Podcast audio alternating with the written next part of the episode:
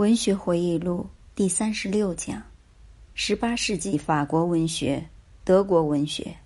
木心讲述。先介绍一点路易王的由来。大家今后反正要到法国去，要多点常识。传说法兰西王都用路易，最著名是路易九世，称神圣路易。十二岁登王位，为人正直，虔信宗教。路易十二也著名，十五世纪登基，政治讲仁慈宽恕，被称为人民的父亲。接下来是路易十四，好大喜功，好战，好建设，好文艺，由他建成今日所见的法国，但军费浩繁。上流社会奢侈豪华。至路易十五，服下后来法国大革命原因。路易十六未至十八世纪末，此人优柔寡断，大革命时与皇后一起上断头台。我们讲十八世纪法国文学，正值路易十五统治很长，苛政重税没公道。没言论自由。西方讲严密统治，均提路易十四、十五，警察告密很发达。当时国库支出大，文化人不从，教会不从，士气低落。这样的时代产生反抗文学。上次说，一文化涌现，由一个人为先导、代表、象征。十八世纪法国文学的先导。代表象征是谁？以后我们都要答得出。现在是杀虫，以后要变成沙龙。孟德斯鸠，思想家，博学多才，家里世世代代为法官。孟德斯鸠初在瑟尔都学法律，后入法兰西学院，有年俸，游历欧洲各国，曾在英国住过两年。细研英国宪政，回来后出名著《法义》，成为今之民主国家立法之本。三权分立就是他提出的。今人研究法律都要研究孟德斯鸠。文学上的建树是散文，波斯人信札，假托信讽刺法国政治，提出自己的理想。他扮成波斯人，梅里美扮成葡萄牙人。隔了一层，说起话来自由。文学都知道假托。智者为人，必有三者兼备：头脑、才能、心肠。三者有一者弱，不好吗？不，哪一点弱，正往往形成他的风格。对照自己，不够处加强，也可找到风格。孟德斯鸠三者平衡。特意在哪里？他能持久的执着于自己明朗的心情，不易呀。一时一时的明朗心情可以有，持久的明朗太难。我每天早晨醒来，阳光明朗，我散步、写作。他说：“我有妻子儿女，我并不怎么爱他们，但他对他们很好。”又说。一个人在痛苦的时候最像一个人。这话由他说特别好，懂得人家的痛苦。清瘦，稀发。法兰西的传统明智，孟德斯鸠特别明智，我一直爱他。别的法国前辈，我总有意见。蒙恬，我要嘲笑他头脑硬，膝盖软。卢梭，我认为他对他的忏悔录应该从头忏悔。罗曼·罗兰、纪德、萨特，那就更不留情。但孟德斯鸠，我不愿说他，这样的人太少有，明朗、平衡、通达、纯良。中国人说，不是王侯，高尚气势。一个纯良的人，入世便是孟德斯鸠，出世。便是陶渊明。十八世纪法国文学兴风作浪的是谁？又是一个话题。伏尔泰生于巴黎，小孟德斯鸠五岁，真名弗朗索瓦·玛丽·阿莱泰阿。求学时即离经叛道，脾气不好，常与父亲吵。按下写讽刺诗，被捕入狱一年，时二十岁。此后游历六年，回来后与一公爵打笔战，又关六个月。出狱后被放逐英国。我因为这都是因祸得福，扩大说，文学家、艺术家、思想家都是因祸得福的人。不过闯祸别闯到死掉。到英国后，他展开郊游，与沃波尔、柏林布洛克、普柏等俊杰来往，读莎士比亚，研究物理学。三年郊游，阅读研究大有好处。有人说，伏尔泰离开法国时是个诗人，回法国时是个圣人。回国后展开政治活动，消融普法战争，与蓬巴杜夫人成为朋友。他坐高位，拿高薪，照样冷嘲热讽。不久在宫廷失宠，到德国住在腓特烈大帝宫中，住不惯。他也有很贪婪的一面，看他相貌。此宫有非分之想，涵养功夫也不太好。国王给他看自己的几首诗，要他批评修改，对曰：“要让我洗那么多脏衬衫。”我以为要能刻薄，也要能厚道；要能说出这样的话，也要能不说这样的话。一句闹翻，他离开普鲁士到日内瓦去了，至死成历史。哲学剧本诗共七十二卷，我看过不少，不喜欢，浮夸，和李斯特一样，都有点自鸣得意、江湖气。肖邦成功之处，恰是李斯特失败之处；肖邦的优雅出神之处，到李斯特手里就成江湖气。我改文章可以将羞耻改成光荣，为什么？希腊雕刻，你动一点点就成耻辱。他的长处是讽刺嘲弄，锐利不可抵挡。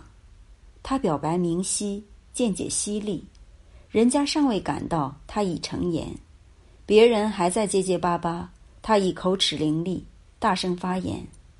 他被称为无神论者。他有钱，就盖了个大教堂，写上“伏尔泰献给上帝”。他说。别人献给圣人，我只为主人做事，不为仆人做事。伏尔泰已过时了，因为嘲笑是文学的侧面，光靠嘲笑不能成其伟大的文学。庄子不老是嘲笑，仅用一用，余力用到文学的正面。伏尔泰的意义比较大，世界性；鲁迅比较民国性，三十年代性。引伏尔泰一首客厅诗：昨夜梦中，一顶皇冠戴在我头上，还有一位圣洁的女士，我爱。醒来时，睡神已留下最好的东西给我。我不过失去一顶皇冠。讲启蒙运动，我们仅限于百科全书派。十八世纪产生新观念、新知识，反抗暴政、反迷信。这种直到今世的新观念，都在百科全书字里行间。百科全书不能理解为我们今日的百科全书。此书是连续出版的，第一册一七五一年出，末一册一七七二年出，前后历二十一年，在巴黎。这伟大的工程是狄德罗完成的，完全由他的智、仁、勇完成。狄德罗写过剧本、小说，也是哲学家，这些都是次要的，主要的是他的姓名和百科全书永远连在一起。缘由，一出版商提议请他仿英国百科全书出一部法国的百科全书，但一动手。他的工作就超出了常规的范围，涵盖了人类思想行动的各个范畴，尤其注重民治主义信条。国家政府之第一要务，乃要顾及人民的幸福。伏尔泰、布封等等都是此书的撰稿人。伏尔泰致狄德罗的信上说：“你主持的工作，如巴比伦造塔的工作，好的、坏的、真的、假的、悲的、喜的，统统挑拢起来。有的文章如贵公子写的，有的。”如厨下仆人写的，书中的反抗性、叛逆性很强，越写越露骨，后来只得秘密出版。狄德罗干了二十年，年入不过一百二十磅。他是知识的传道者，不信神，认为只有知识和道德能拯救人类。这一点，他比伏尔泰、卢梭更彻底。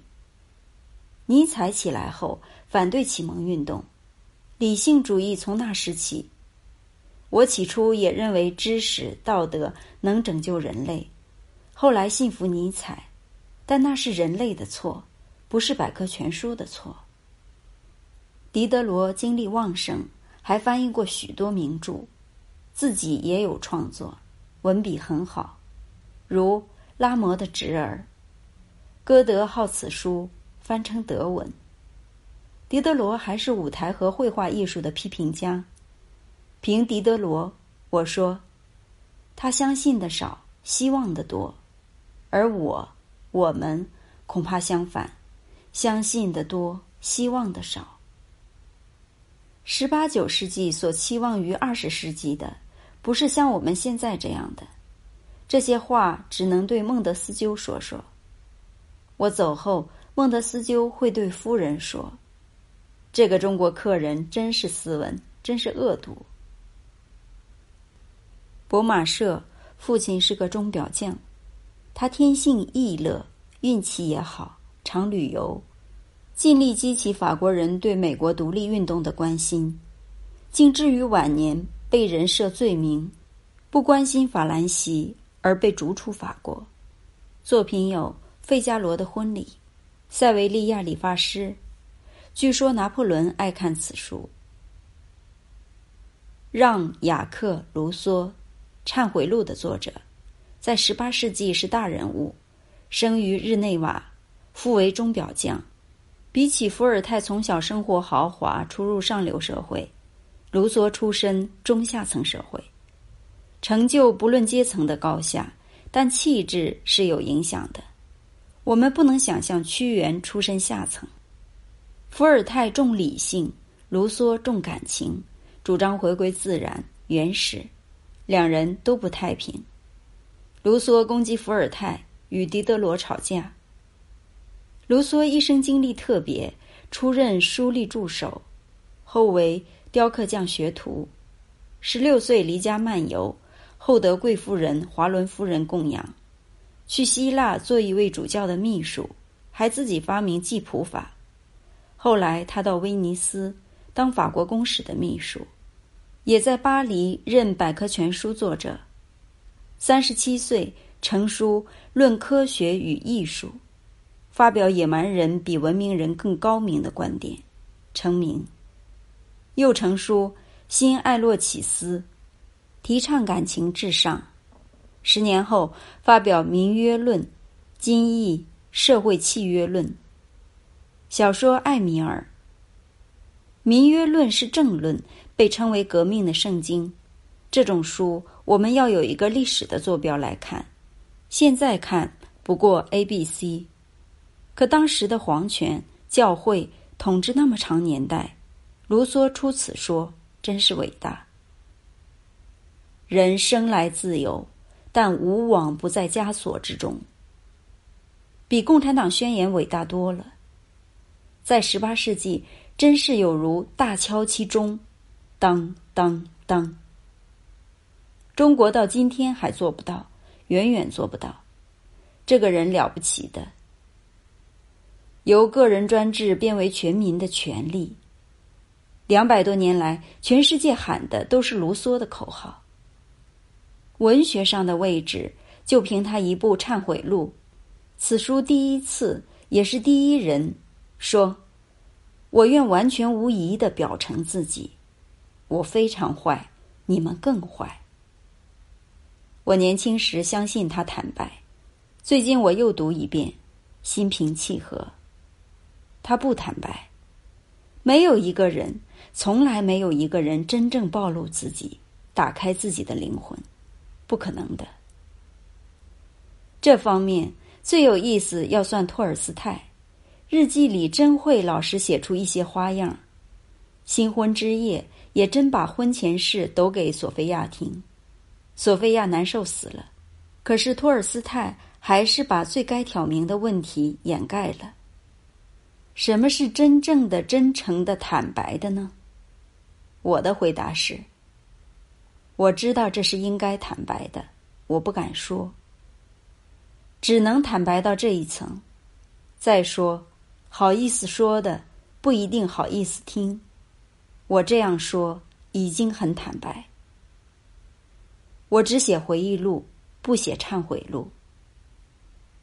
忏悔录中写景写情，文笔好，但不如歌德的《少年维特》好。卢梭长得很俊，这类人都长得蛮好看，这是他们的本钱。于从略。再说一句，十八世纪法国文学是重理智的，是散文的法国，不是诗的法国。我们现在游历到德国，十七世纪德国同当时的英法相比，很惭愧，没有什么文学。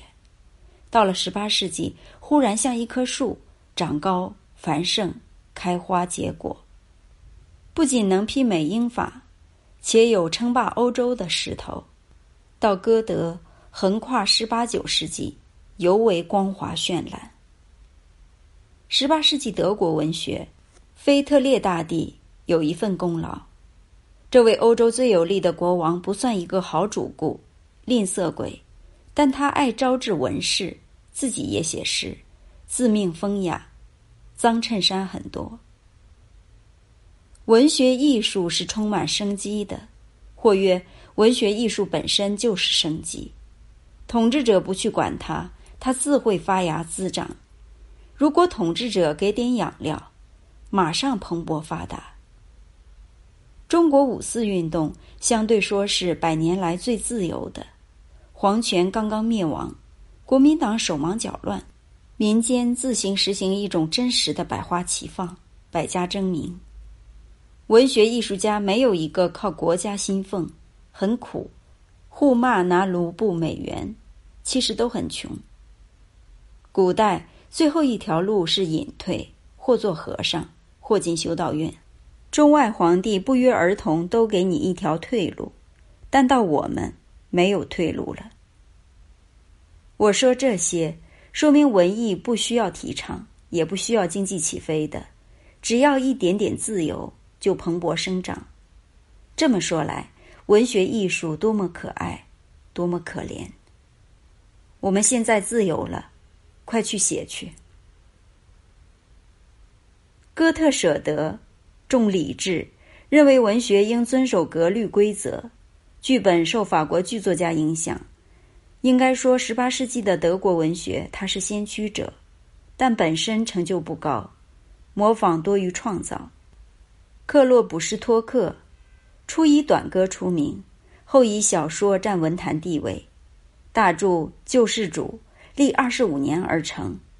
长诗以耶稣为主人公。微澜介绍莎士比亚进德国的文学功臣，耗费六十多年，翻译二十多种莎剧。原来德国人到那时才看到荷马和莎士比亚。七十出文艺批评家，德现代文学有了生命。现在看五四对西方文艺的火候是不够的，翻译是很旺盛。我在十八九岁时就读到本雅明·贡斯当的《阿道尔夫》，法贝·路易斯的《阿弗罗狄德》等，都有译作，量多面广。然而到现在没有出一个正面的大批评家。莱辛，美学著作《拉奥孔论诗与画的界限》。画画的都知道，莱辛曾任报纸编辑，写过不少剧评，做过图书馆主任，此三职很适合他，成就他此后的批评大才。他写过戏院史，也写过悲剧希腊风。一般认为，他使德国人抛却对法国戏剧的模仿，改向对希腊悲剧和英国莎士比亚的研究。他著有评论集《汉堡剧评》，据说至今对戏剧有影响。我相信，最著名著作《拉奥孔》被称为十八世纪最伟大的批评著作。如何评价这本书？请歌德发言。拉奥孔使我们由狭隘的、可怜的观察，转为自由的思想的驰骋。歌德、席勒。深受莱辛批评原理的指导，莱辛此书名为《拉奥孔》，因其立论以希腊雕塑名作《拉奥孔》与维吉尔史诗《埃涅阿斯纪》中的拉奥孔为出发点。拉奥孔是希腊传说中的预言家、智者。当希腊攻打特洛伊时，希腊人以木马藏兵，置于城门，特洛伊人欲取。为拉奥孔识破此计，竭力阻止，因此触怒希腊保护神，神便派巨蟒将拉奥孔与他两个儿子缠咬死了。而特洛伊人不听其劝，取木马入城，马中兵出，最终攻陷特洛伊。拉奥孔的雕塑既表现父子三人被蛇缠咬一瞬间的情状。而维吉尔史诗描写他们被蛇绞绕、痛苦挣扎的过程。莱辛因此认为，诗与雕刻不同。诗中写拉奥孔，写详细过程；雕刻不能如此，是动而不乱，悲而不狂。此说有何稀奇？我答：古希腊人对此生而知之。德国人生而不知，连歌德、席勒也觉得他说的有理。当时他能如此雄辩、详细的说出来，不容易，说明当时莱辛比别人醒得早。他能引人入胜，而又非常真挚诚实。莱辛真正吸引我的是他的性格，他的文章能表现他的性格。我欣赏含有作者体温的文章，可以称莱辛为老同志。他从来不立教条，且先后时有矛盾，自己来解释。解释不了时，笑笑。我没这好处，我写文章故意制造许多矛盾，你发现是我的陷阱。我从来不在作品里说什么是对的，什么是错的。我一手持矛。一手持盾，希腊人死不扔盾，我是矛盾都不扔。但我因此爱莱辛的老师，他有惊人的表白。如果上帝右手拿着一切真理，左手拿着追寻真理的勇气，对我说：“你选择。”我将谦卑的跪在他的左手下面，仰面道：“父亲，给我勇气吧。”因为真理只属于你。好，好在这就是古典。歌德一定偷偷的把这话记在本子上。歌德也说得好：只有一个同样伟大的人才能了解莱辛。对于凡俗之辈，莱辛是危险的。我倒想成一本书，书名《莱辛的危险》。一个人只要高超一点，对人就是危险的；高超太多，危险就大。所谓高超，前面的九个问题都已知道了，来谈第十个问题。前面九个问题都不知道，还谈什么？许多事只能讲讲俏皮话。我思故我在，真理并非不可能。泼妇曰。那我不思，我就不在吗？真理到底有没有？说。匆匆表过，下次讲歌德与席勒。